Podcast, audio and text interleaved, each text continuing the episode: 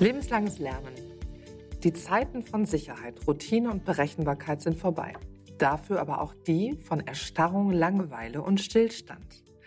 Die Zeiten von lebenslangem Lernen sind angebrochen. Weniger Vorhersehbarkeit und Sicherheit etabliert sein, dafür mehr Frische, Erneuerung, Flexibilität und Inspiration. Um lebenslanges Lernen geht es heute in unserer siebten Folge.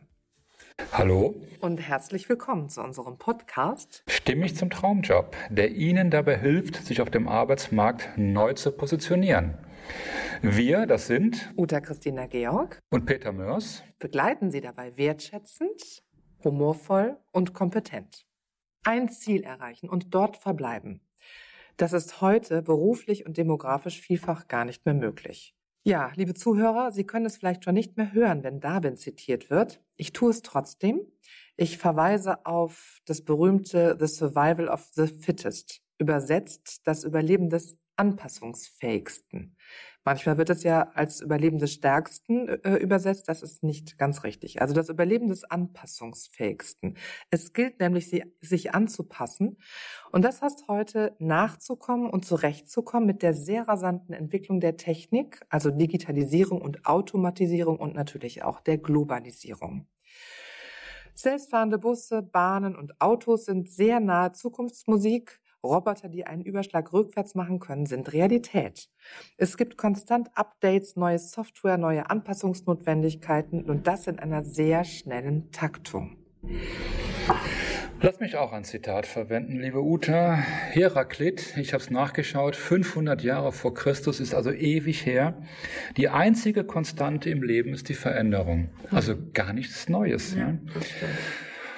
Wir mögen Veränderung aber nicht unbedingt, weil Veränderung ist mit Unsicherheit verbunden. Wenn Veränderung positiv ist, also ich verdiene anstatt 5000 Euro 10.000 Euro, dann ist das gut. Wenn ich statt 1er BMW morgen 5er BMW fahre, ist das auch gut. Und jetzt passiert aber Folgendes. Ich setze jeweils das Neue als Standard, also als normal, und ich gehe davon aus, das bleibt jetzt die nächsten zehn Jahre ungefähr so. Dazu gibt es wirklich aufschlussreiche psychologische Untersuchungen, dass wir glauben, dass es in den kommenden zehn Jahren viel weniger Veränderung geben wird als in den vergangenen zehn Jahren. Doch genau das Gegenteil ist der Fall. Denn Gerade technische Innovation ist eine Exponentialfunktion. Das heißt, was wir sehen, ist eine jeweils viel größere Veränderung in der Zukunft als in der Vergangenheit. Immer. Hm. Ja?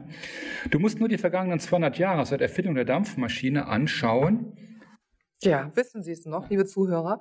Vor 30 Jahren, ich kann mich noch erinnern, als Kind konnte noch nicht jeder sofort mit einem Computer umgehen oder überhaupt mit einem Computer umgehen. Und heutzutage müssen Sie neueste Programme beherrschen und Fortbildungen besuchen, damit Sie nicht hinterherhinken. Das bedeutet natürlich Druck, aber auf der anderen Seite bietet es auch einen Gewinn und natürlich fortschreitende Entwicklung. Denn wenn man die neuesten Forschungsergebnisse der Neurobiologie und die Erkenntnisse über das Gehirn berücksichtigt, ist ja die Kapazität unseres Gehirns noch längst nicht ausgelastet. Da geht noch was. Das zurzeit in Fachkreisen beliebte Wort Neuroplastizität führt das alte Sprichwort, was Hänschen nicht lernt, lernt Hans nimmermehr total ad absurdum. Denn unser Gehirn bietet noch so viel Kapazität und wird wie die Welt mit und durch neue Straßen durchwandert und entdeckt. Wir bilden Nerven und Datenautobahnen im Kopf. Sie können sich das wirklich so vorstellen wie eine dreispurige Autobahn im Gehirn, die entsteht, wenn Sie etwas schon sehr, sehr oft getan haben. Bei neuen Tätigkeiten oder Verhaltensweisen müssen Sie jetzt sozusagen mit der Machete eine Schneise schlagen und einen Trampelpfad ausbauen der dann nach und nach zu einer Straße wird. Wir sind mittendrin im Science-Fiction-Film.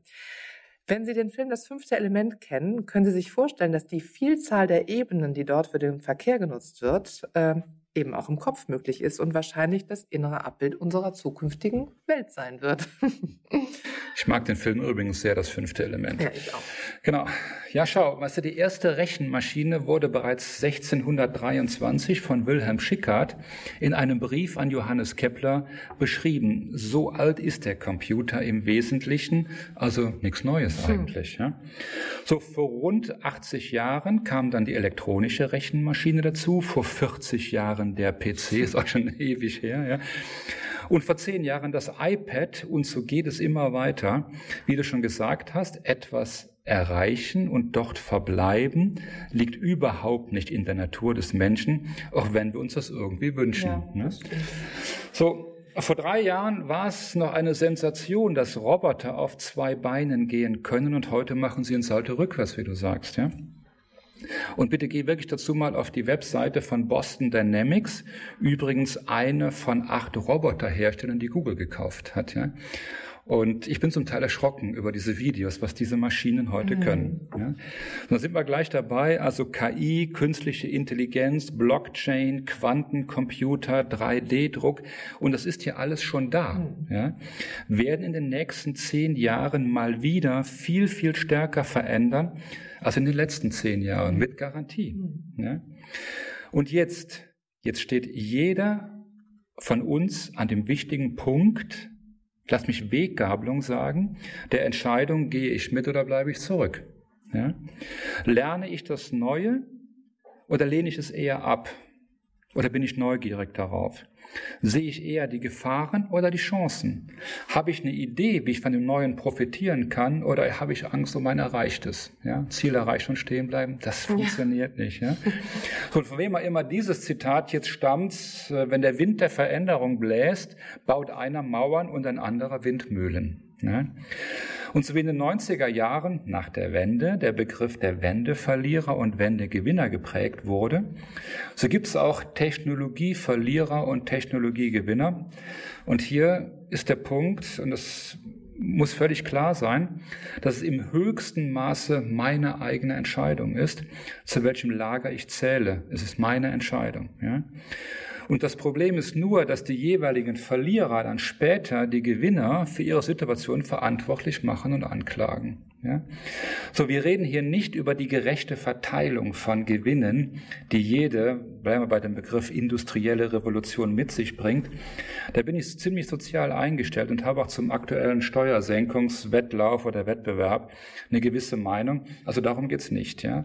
Sondern es geht mehr das persönliche Mindset, also meine grundsätzliche Denkweise, um das, was Fixed Mindset oder Growth Mindset oder versus Growth Mindset, wie Carol Dweck das in ihrem wirklich super guten Buch, deutscher Titel Selbstbild, ja, so schön beschreibt. Der Link zum Buch ist auch in den Show Notes. Ja. Es geht ums ins Deutsche zu übersetzen, um mein statisches versus dynamisches Denken. Ja? So wie du schon sagst, ich halte das, was ne, Hänschen nicht lernt, für ein Relikt aus dem leider nach aktuellen preußischen Schulsystem, das uns heute schon eher im Wege steht. Und äh, das soll gerne später mehr. Es wird ein Thema für sich. Ja? So, und es gibt nämlich auch Technologieverlierer und Technologiegewinner übrigens auch auf der Ebene von Nationen, Ländern und Volkswirtschaften. Und deshalb müssen wir mit viel mehr Zuversicht in die Zukunft schauen. Ne? Denn nimm mal das Beispiel, jede Form von Motor, also Ottomotor, Dieselmotor, Wankelmotor, die Turbine im Flugzeug, der Elektromotor, mit dem wohl künftig unsere Autos angetrieben werden, wurde in Deutschland erfunden. Ja? Auch der programmierbare Computer wurde in den 40er Jahren von Konrad Zuse erfunden. Ja? bis hin zum MP3-Format von Fraunhofer, mhm. was heute die Musikwelt beherrscht. Ja. aber irgendwie haben wir es nicht geschafft, das nach vorne zu bringen. Und heute haben wir in Deutschland das langsamste Internet in ganz Europa, ja, das schlechteste, aber dafür teuerste Handynetz in Europa. Und der einzige Global Player in der Softwarebranche ist SAP, ein bisschen despektierlich eine Buchhaltungssoftware. Ja? Sondern es gibt mir einfach zu denken. Und dabei ist Lernen, Fortbildung, also das Erlangen von neuem Wissen heute so günstig und so einfach wie nie. Weißt du, zu jeder Fragestellung, wirklich jeder, gibt es ein Video auf YouTube. Wenn du die Relativitätstheorie verstehen möchtest, YouTube. Ja? Wenn ich wissen will, was es mit der Blockchain auf sich hat, und das sollte man wissen heute, ja, schau auf YouTube. Wenn ich Chinesisch lernen will, YouTube. Ja, kostenlos. Und wem das nicht reicht, der kann für 10 Euro auf Udemy, ne, einer Online-Schulungsplattform, auch dazu einen Link in den Show Notes, für wirklich kleines Geld, für 10 Euro, einen professionellen Kurs zu nahezu jedem Thema kaufen. Ja? So, oder Udacity ist eine private Online-Uni, die 2012, äh, 2012 von Professor Sebastian Truhn mitgegründet wurde. Professor Truhn aus Solingen ist übrigens der Kopf hinter Googles selbstfahrendem Auto. Er ist ein extremer Growth Mindsetter, weshalb er auch vor vielen Jahren in die USA gegangen ist und dort ja mit Google ziemlich erfolgreich war. Und viele helle Köpfe vor ihm und wahrscheinlich auch nach ihm verlassen Deutschland, was ich mit einer gewissen Besorgnis betrachte. Ja. Peter, wenn ich mir das so anhöre, würdest du sagen, der Erfolg von gestern ist irgendwie der größte Hemmschuh in der Entwicklung? Ja, das ist mit Sicherheit in vielen Bereichen so. Und mein Beispiel mit den Motoren zeigt ja auch, das ist alles über 100 Jahre her. Ja, das ist alles super, keine Frage. Beherrscht ja auch die technologische Welt äh, bis heute. Aber schau, alle und wirklich alle neuen Entwicklungen der letzten 25 Jahre stammen aus USA und zunehmend aus China. Ähm, kennst du zum Beispiel den Börsenwert von BMW oder SAP? Nein. Mhm, okay. Ich habe es auch aktuell gegoogelt ja, jetzt mal. Okay. Ja. So, und äh, BMW ist 55 Milliarden Euro wert, SAP 130 Milliarden. Okay. Das ist übrigens der wertvollste deutsche äh, Kon Konzern. Ja? Tesla ist 45 Milliarden wert aktuell, PayPal aber 92 mhm. Milliarden wert. Ja? Und dann kommen natürlich diese Dinge, Amazon ist 1000 Milliarden Dollar wert, Apple ist 1000 Milliarden Dollar wert, Google fast 1000 Milliarden Dollar und dann gibt's noch Microsoft, Uber, Airbnb, die sind alle mehr wert als BMW und die haben weder ein Auto noch ein Hotel. Ja? So, vielleicht fällt dir daran auf, Software ist doppelt so viel wie Hardware. Mhm. Ja, siehst du an Tesla und PayPal und BMW und SAP. Aber am krassesten finde ich das Verhältnis von EU zu USA, im Verhältnis 1 zu 10. Ja? So ein äh, Amazon ist einfach zehnmal so viel wert, also fast zehnmal so viel wert wie eine SAP. Ne? So, und Google könnte BMW aus der Portokasse kaufen, wenn die wirklich Autos bauen wollten. Aber das ist ein weitreichendes Thema, lass uns da später drüber reden. Und auch eben nochmal nachgeschaut. VW ist aktuell auf Platz 99 der 100 wertvollsten Unternehmen mit knapp 75 Milliarden Börsenwert. Ja, könnte Apple auch aus der Portokasse kaufen, wenn sie denn wollten. Ja. Jetzt habe ich aber über, dieses, über diese durchaus wichtigen Themen der technologischen Führerschaft etwas in Rage geredet. ja, geredet. Lass es mich so zusammenfassen, die Innovationsgeschwindigkeit wird nie wieder so langsam sein wie heute. Ne? Es, wird, es geht so weiter. Ja? Und ob wir künftig, und damit meine ich maximal zehn Jahre, noch in der ersten Liga der Industrienationen spielen, hängt im Wesentlichen von unserer Bereitschaft ab, Neues zu lernen, sich darauf einzulassen und es auch dann zu lernen. Ja, denk bitte an den Nokia-Effekt. Die Weigerung, sich einem neuen Thema zuzuwenden, hat innerhalb von nur zwei Jahren zum Ende des damals absoluten Weltmarktführers geführt. Finde ja. ich erschreckend. Ja? Also wenn ich das alles so höre, lieber Peter, dann kommt mir sofort in den Sinn, äh, dass es bei dieser ganzen Informations- und Innovationsflut, die ja noch zunehmen wird in der Zukunft, wirklich wichtig ist und sein wird, sich selber gut zu managen. Einerseits, um Schritt zu halten und andererseits aber auch, um dabei gesund zu bleiben. Genau. Also Thema Burnout, Thema Boreout, Thema geistiger Burnout, seelischer Burnout, das ist nochmal ein Folgenthema mhm. für sich. Und wir werden ja auch noch ein, äh, eine Folge machen zum Thema das Immunsystem in der digitalen Welt, wo es im Grunde auch darum geht, sich da optimal aufzustellen und teilweise auch zu schützen vor den vielen neuen Reizen. Genau. Auf diese Folge freue ich mich. Ich mich auch. Und bis dahin wünschen wir Ihnen wie immer einen hohen Wirkungsgrad. Bis nächste Woche. Zum Schluss eine Bitte an Sie. Wenn Ihnen der Podcast gefallen hat, dann geben Sie uns eine 5-Sterne-Bewertung bei iTunes, denn 4 Sterne ist doch nicht wirklich gut. Und teilen Sie den Podcast mit Menschen, die das auch interessieren könnte oder die davon profitieren werden.